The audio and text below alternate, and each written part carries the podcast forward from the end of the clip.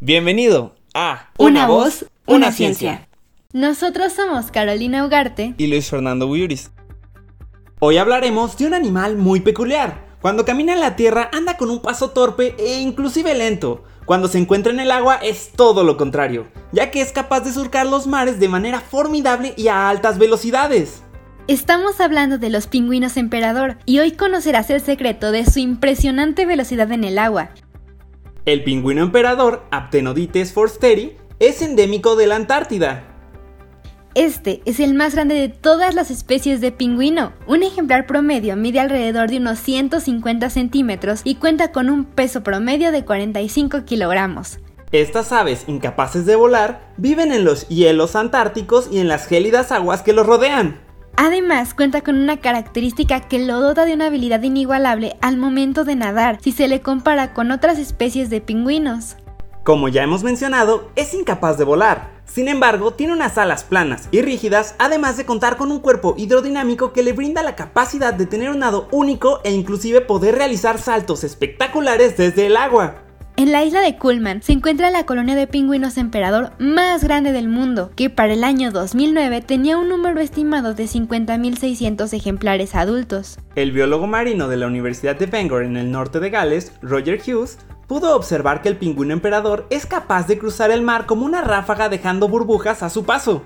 A Hughes le llamaron tanto la atención las burbujas que dejaban los pingüinos emperador cuando nadaban, que se lo comentó a su colega John Davenport, un biólogo marino del Colegio Universitario de Cork en Irlanda, encargado de estudiar las estructuras corporales de los animales y sus movimientos. Pero ni siquiera con la ayuda de su colega, Hughes pudo saber más sobre el nado de los pingüinos y la estela que dejan a su paso. Posteriormente, con la ayuda del ingeniero mecánico Paul Larsen, analizaron de forma exhaustiva filmaciones sobre el nado de los pingüinos emperador.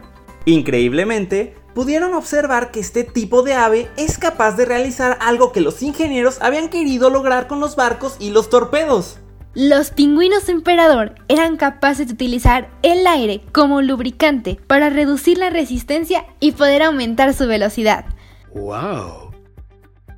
Esta especie se alimenta de peces, calamares y krill. Después de alimentarse, los pingüinos emperador en la superficie se dan a la tarea de así calarse, esponjando sus plumas y aislando su cuerpo con una capa de aire. Al asegurarse que no hay peligro a su alrededor, se vuelven a sumergir en el agua. Cuando el pingüino emperador nada en distancias largas, existe una fricción capaz de frenarlo, que se encuentra entre su cuerpo y el agua. Por esta condición, el pingüino es capaz de alcanzar una velocidad máxima de entre 1.2 a 2.7 metros por segundo.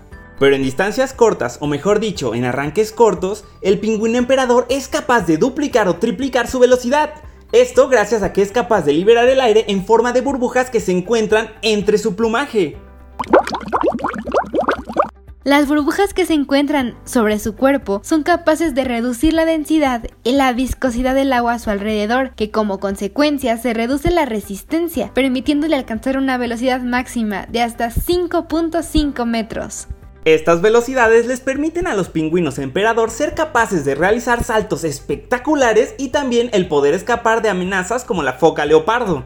Gracias a las observaciones del nado de los pingüinos emperador, se han desarrollado sistemas que son capaces de cubrir los cascos de los cargueros con burbujas. También este mecanismo sirvió de inspiración para que hace unos años la empresa Mitsubishi creara un sistema lubricante con aire para los superpetroleros. Sin embargo, como menciona Glenn, hasta la fecha nadie ha sido capaz de diseñar un traje que te haga pasar como bólido a una foca leopardo o que sea capaz de lanzarse por encima de una gigantesca pared de hielo marino. Esperamos que te haya parecido interesante el tema del día de hoy. No dejes de sorprenderte con las fascinantes especies que habitan en nuestro planeta. Gracias por escucharnos y hasta el siguiente podcast. Una voz, una ciencia.